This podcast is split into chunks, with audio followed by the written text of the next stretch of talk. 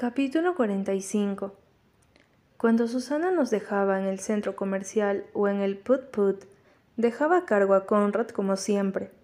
Diría, Cuídalos, Connie, cuento contigo. Una vez nos separamos en el centro comercial, porque los muchachos querían ir a la galería y yo no quería. Tenía ocho. Les dije que nos encontraríamos en el patio de comida en una hora. Me fui directo a la tienda de soplado de vidrios. Los chicos nunca querían ir a esa tienda, pero a mí me gustaba. Me paseaba de un mostrador a otro. En especial me gustaba mirar los unicornios de cristal. Me quería comprar uno, solo uno pequeño, pero costaban veinte dólares. Solo tenía diez. No podía dejar de mirar el unicornio. Lo había tomado, Luego lo había dejado ahí para después tomarlo de nuevo. Antes de darme cuenta, había pasado más de una hora, casi dos. Volví corriendo tan rápido como pude al patio de comidas. Me preocupaba que los chicos hubieran ido sin mí. Cuando llegué, Conrad no estaba allí. Jeremy y Steven estaban sentados un lado de Taco Bell, contando sus stickers de la galería. ¿Dónde habías estado? Dijo Steven, mirándome molesto. Lo ignoré. ¿Dónde está Conrad? Le pregunté a Jeremy, jadeando. Fue a buscarte, dijo Jeremy. ¿Quieres usar tus stickers para comprar algo ahora o juntarás más para la próxima vez? le dijo Steven. Esperemos, dijo Steven. El hombre me dijo que estaban llegando más premios la próxima semana. Cuando Conrad regresó un poco más tarde, me encontró sentada junto a Jeremy y Steven, comiendo un cono de helado. Lucía muy enojado. ¿Dónde estabas? gritó. Se suponía que regresarías aquí a las tres.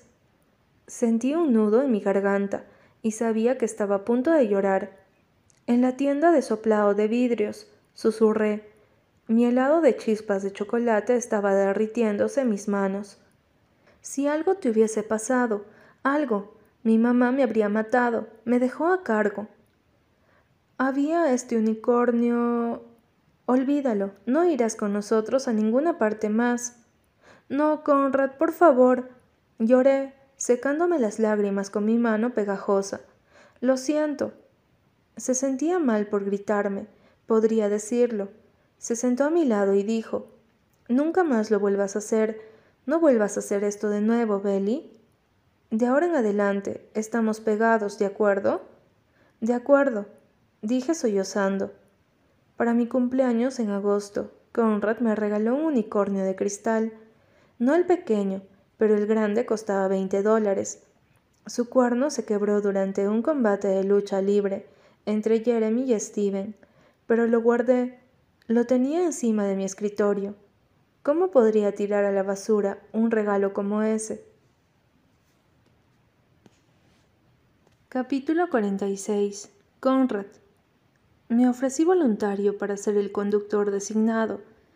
Cuando dejamos la casa, todo el mundo ya estaba bastante desalienado por el vino y la cerveza. Tomamos el auto de ese chico, Tom o Redbeard, o cualquiera sea su nombre, porque era el más grande.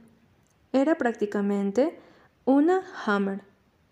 Yere se sentó en el asiento del pasajero al lado mío, y los demás chicos se sentaron atrás. Tom pasó entre nosotros y puso la radio. Comenzó a rapear con la música fuera de ritmo y con la letra equivocada.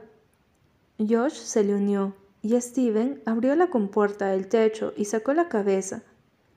Mirando de soslayo a Yere, dije, ¿Estos son tus amigos? Se rió y comenzó a rapear también. El bar estaba lleno.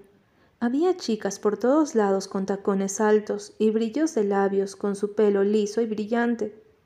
De inmediato, Redbeard comenzó a tratar de bailar con cada chica que pasaba, fallando cada una de las veces.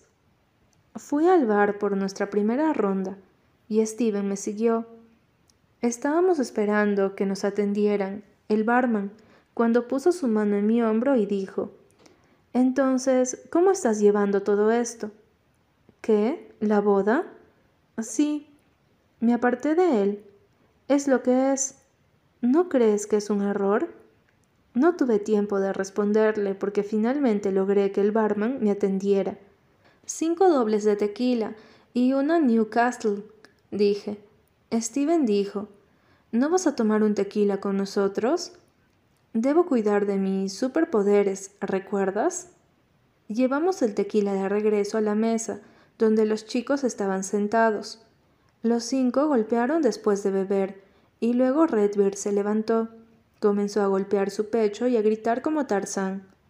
Los chicos rompieron a reír y comenzaron a incitarlo para que fuera a hablar con un par de chicas a la pista de baile. Él y Steven fueron con ellas, y nosotros nos quedamos sentados y observamos. Steven estaba teniendo mejor suerte que Redbeard.